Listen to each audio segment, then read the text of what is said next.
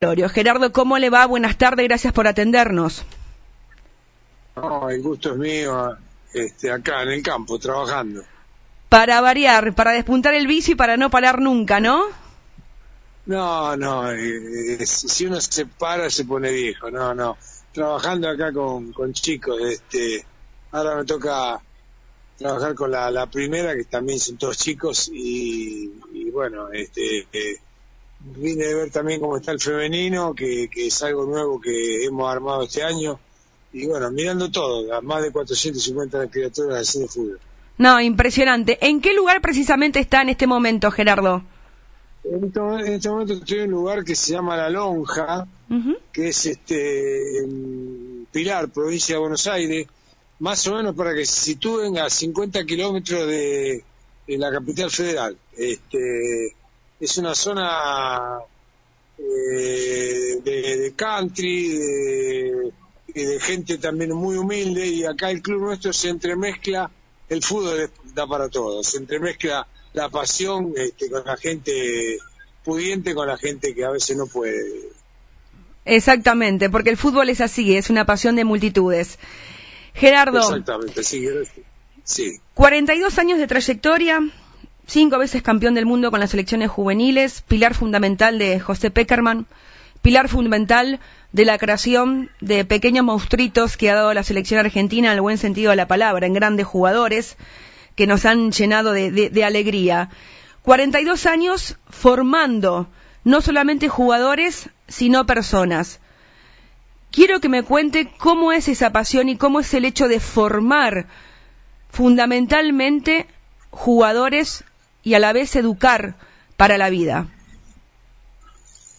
Eh, bueno, yo me levanto todos los días a las seis y media de la mañana. Este, tengo una rutina en la cual, bueno, primero me, baño, me afeito y después me pongo a estudiar. Y de ahí me voy a, a mi trabajo donde soy director deportivo, eh, hace 42 años, eh, que es la Asociación de Empleados de Banco Ciudad trabajo hasta las 3 de la tarde y después vengo acá a Pilar y termino a las 9 de la noche. Este, eh, una docente desde que amanece hasta que oscurece. Eh, está, está en pequeños detalles. Yo tengo ahora chicos de primera división que son, algunos son albañiles, no pueden pagar la cuota. ¿Con qué lo pagan? Lo pagan con trabajo. Están armando los vestuarios para que lo disfruten todo. Es decir, eso es educar también, es formar, es contener. Eh, lo hablaba yo con el, dueño de todo este complejo, es un ex alumno mío. Y en un momento determinado, cuando nos vamos a la primera, digo, mira que muchos chicos no pueden pagar la cuota. Digo, ¿por qué no le damos tareas comunitarias? Y tenemos mucha gente acá en el predio, es un predio muy grande, de tres canchas de fútbol, cortando el pasto, marcando cancha, y con eso se paga la cuota, vienen trabajando dos horas por día y después tenemos contenido acá dentro del club y estudian también, ¿no? Profe, eh, la sociedad ha cambiado, eh, el mundo ha cambiado. Eh, yo tengo hoy 43 años, mi, mi, juventud no es la misma a la que hoy vemos. usted ha pasado por, por todas las experiencias. cada uno tiene su, su vivencia y, cada uno tiene su, su, su, forma de, de trabajo. Pero de aquel seleccionado de fines 90 y del, de la década del 90 hasta el 2007, 2008, 2009 que estuvo usted eh, hasta el día de hoy, ¿cuánto ha cambiado la sociedad y cuánto ha cambiado el fútbol? Oh, muchísimo. Yo me fui mutando a medida que la sociedad fue cambiando. Es decir, no soy el mismo que fui. El 28 de abril se cumplen 27 años que fui campeón del mundo por primera vez. Sí, señor. Eh, entonces, ese profe de, 36 años no es el mismo eh, de ahora, es otro, eh, eh, que tiene 63. Y, pero me siguen respetando y, siguen hablando conmigo los chicos como, como el primer día. El tema es llegarle al corazón, al alma, al alma de cada uno de ellos. Es decir, todos tienen, vienen con un problema y vienen con un don. Uno es tratar de, curarle el problema y desarrollar el don. Entonces, este, continuamente tengo charlas en mi oficina, lo sigo, toda la mañana lo levanta con una frase motivadora. Eh, decir, este, he cambiado, me voy mutando. Eh, educación física,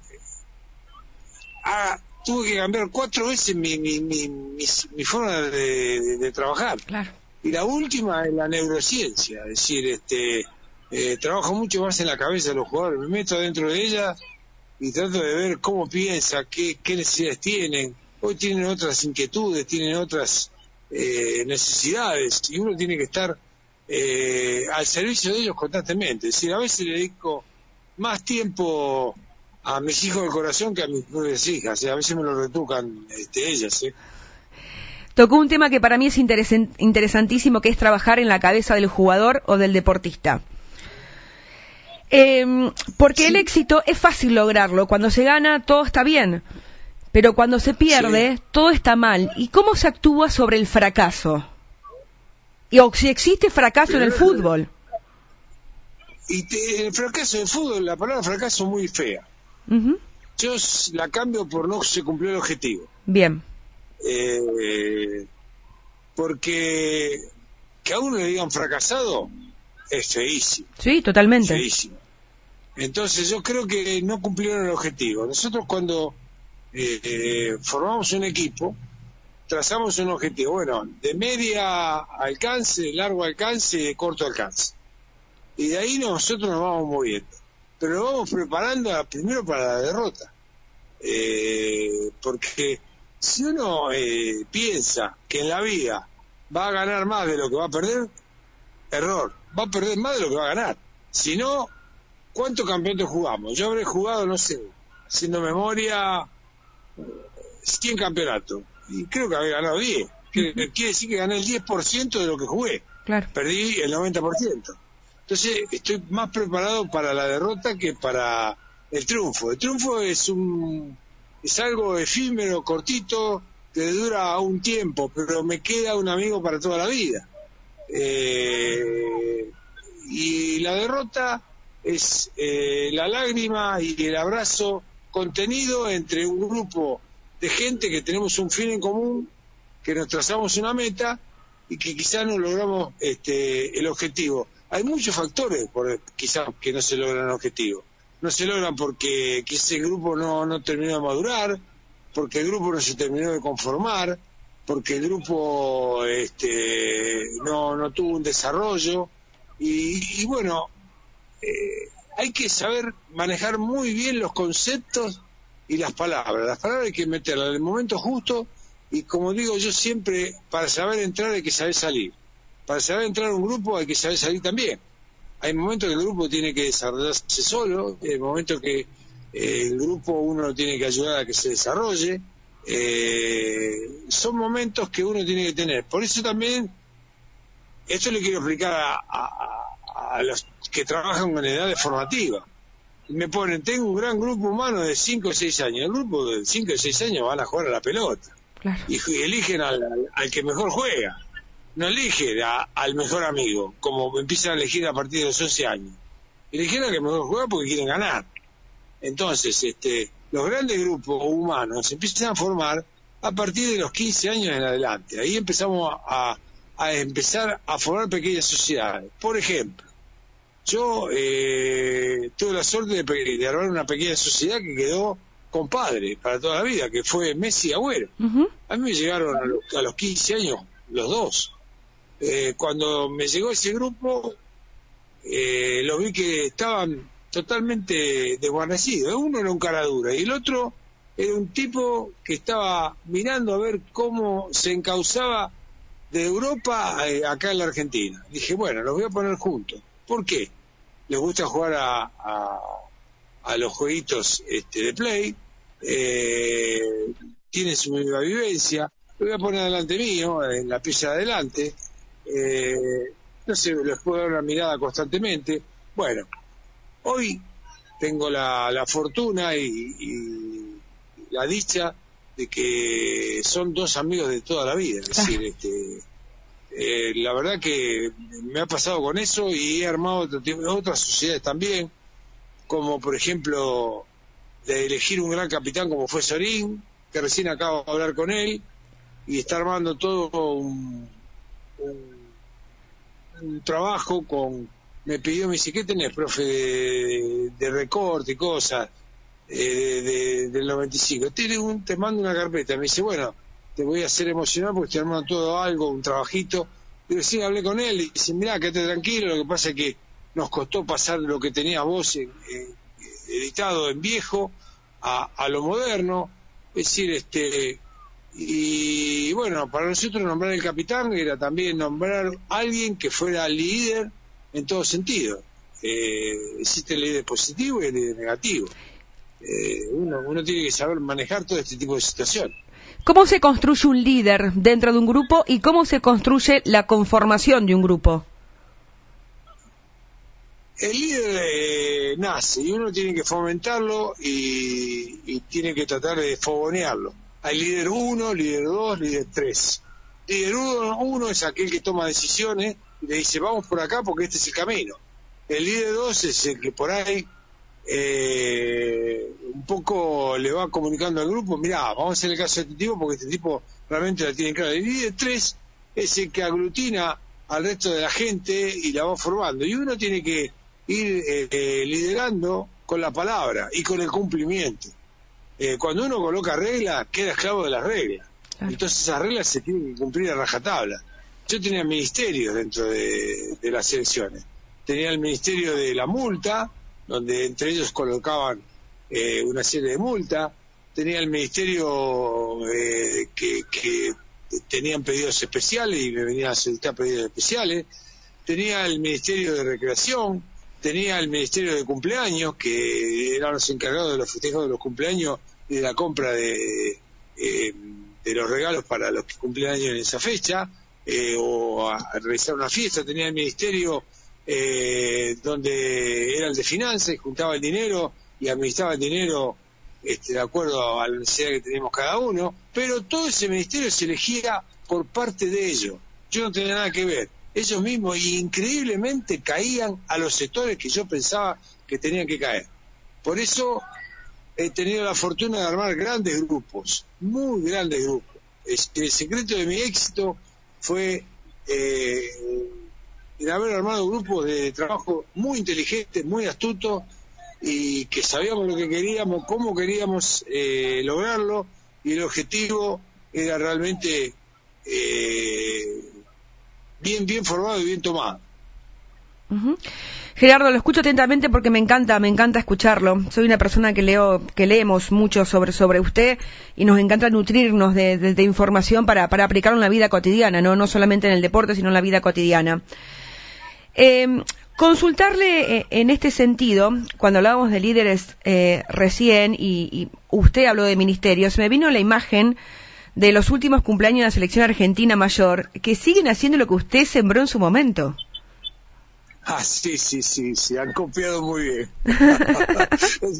es, una, satisfacción que hayan copiado también. Sí, sí, sí, sí. Con ellos hablo también, hablo, hablo también, y, es prácticamente como, como que hemos dejado un legado dentro de selecciones. El que habla como José Peckerman, eh, Hugo Tocali, Eduardo Tazún, Raúl Lamas, que ya no lo tenemos entre nosotros, eh, Tucho Villani, el doctor Martínez, este, hemos hecho un trabajo, siete personas, es muy poquito, ¿eh? el cuerpo técnico era, muy chiquitito el nuestro.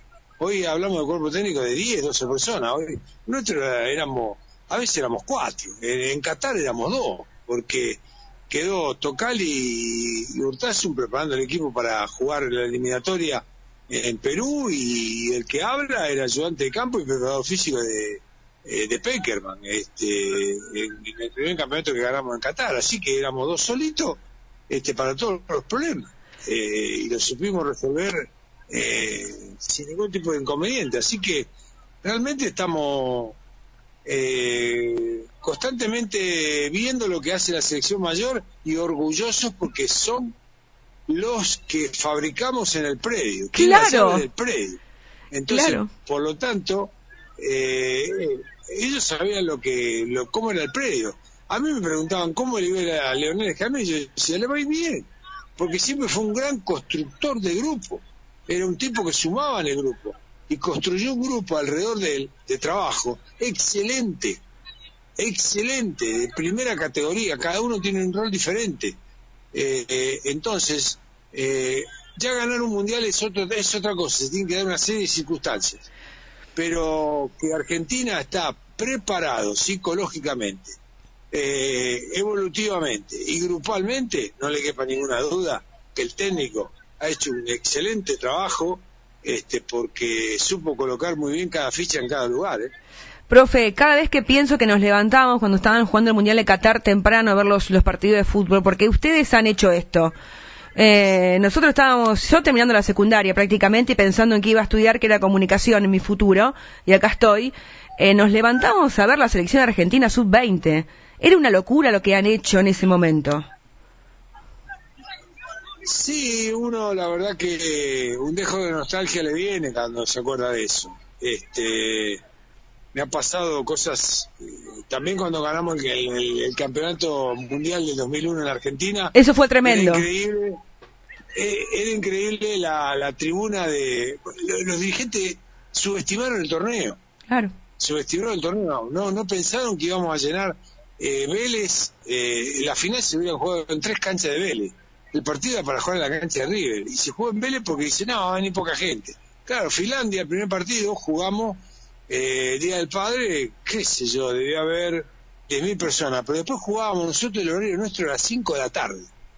Y a las 5 de la tarde yo veía las tribunas y veía blazer y delantales blancos. Eran eh, los chicos que salían del colegio eh, y venían a mirar a sus contemporáneo, este, porque tenía la misma edad de ellos. Entonces, eh, haber ganado ese mundial en la Argentina, eh, en un momento determinado, la FIFA, dimos la vuelta olímpica, hasta la copa se rompió de tanto que festejamos. Impresionante. Eh, en un momento dado vino Walter Gas, que era el tercero en el escalafón de, FIFA, dice, profe, que hablaba castellano, profe, yo no aguanta más esto, basta, váyanse para el vestuario porque no puedo aguantar más a la gente.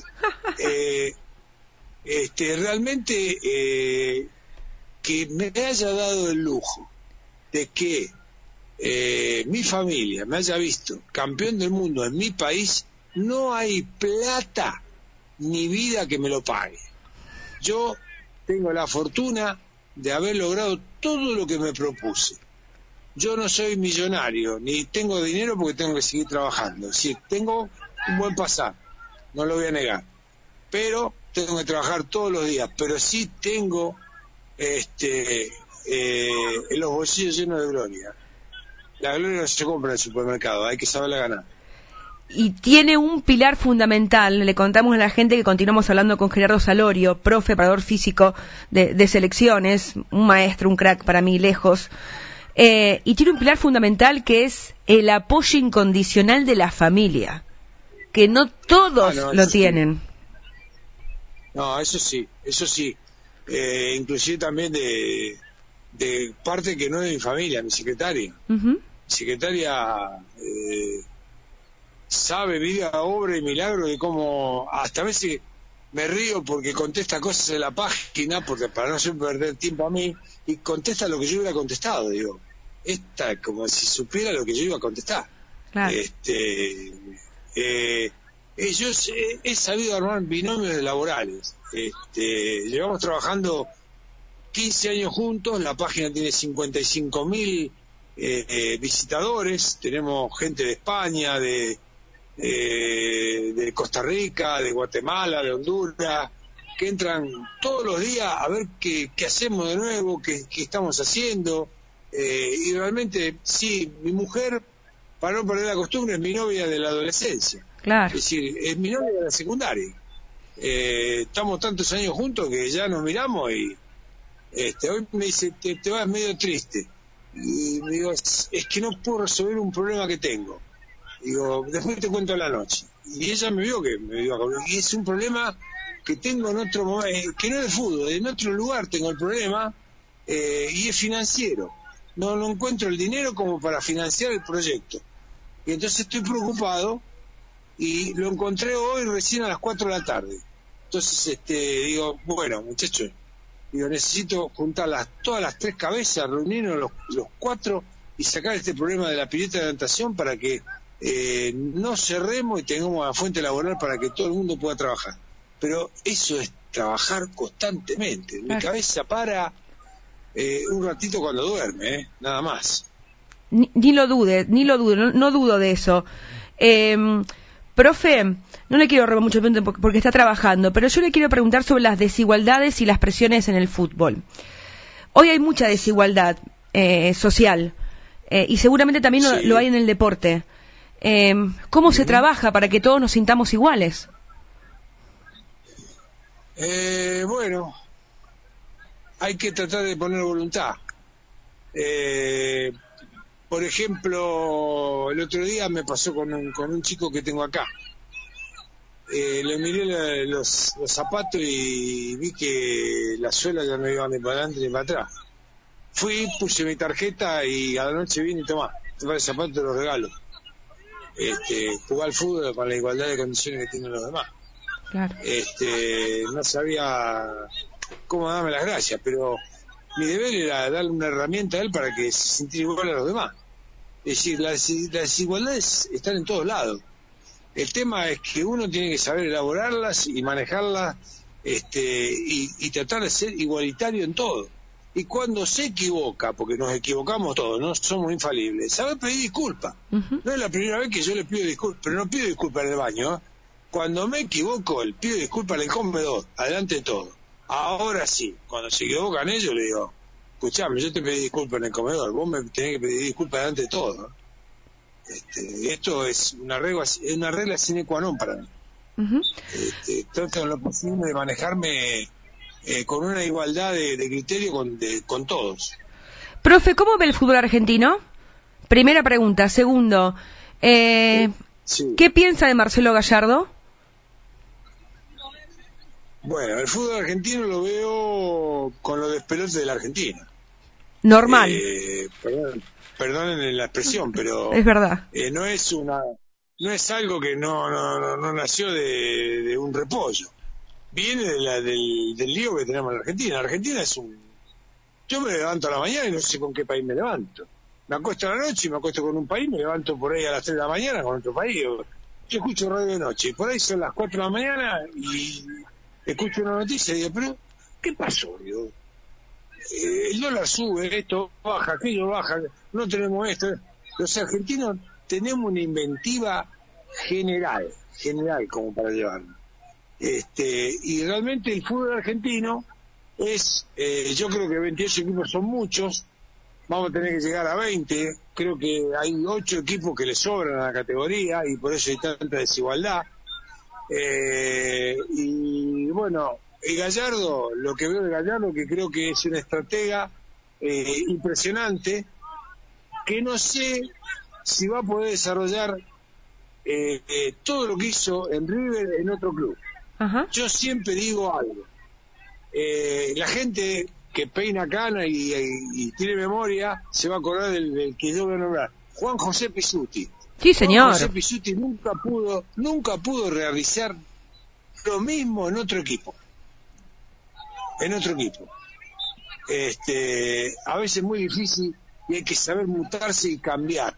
Por eso el gran desafío de Gallardo es irse de River y hacer lo mismo en otro lugar. Creo que tiene tintada la camiseta de River en la piel, es como Ángel Abdula. Sí. Eh, lo único que este es la luna moderna, o alguien que tácticamente eh, es un tipo que sabe mucho de táctica y, se cambia jugadores, saca jugadores y trabaja con la exigencia pura y trabaja con, mucho respeto hacia el profesional.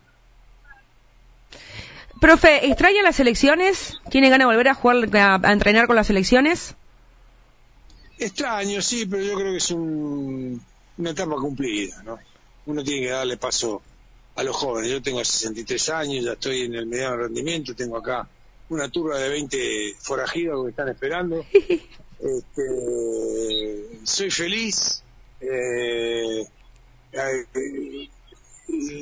irrumpí el año pasado con un equipo de, damas que, me dio satisfacciones tremendas, de grandes jugadoras, eh, que han llegado ya dos a, a equipos de AFA y a, a selecciones juveniles. eh, me levanto todos los sábados y domingos y, voy a dirigir cuatro, cinco, seis partidos. Mi señora me dice, ¿dónde sacas las ganas? Digo, las saco de, que, ¿sabes qué pasa? Este, si me sacas esto, me matas un poquito mi vida. Digo, déjame, déjame seguir viviendo con esto. eh, la última.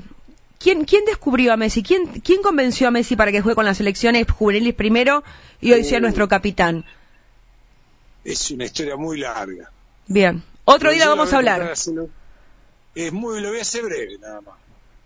Eh, un cocinero español en el torneo de Alcudia, estábamos en, Spa, en, Valencia, y él era del mismo eh, eh, pueblo de mi abuelo, el Ferrol.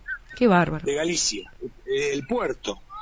Entonces se enteró que eh, yo era nieto de, de, alguien que era amigo de mi abuelo, era muy larga la historia. Y bueno, por un Malbec y una tortilla española empezó una charla, charla, charla, charla, y ahí lo fuimos conquistando y lo trajimos a Messi, pero la historia es mucho más larga. Qué increíble. Qué increíble. No, yo no soy objetiva con Messi, porque soy muy mesista, el eh, profe. No, yo también, no hay problema.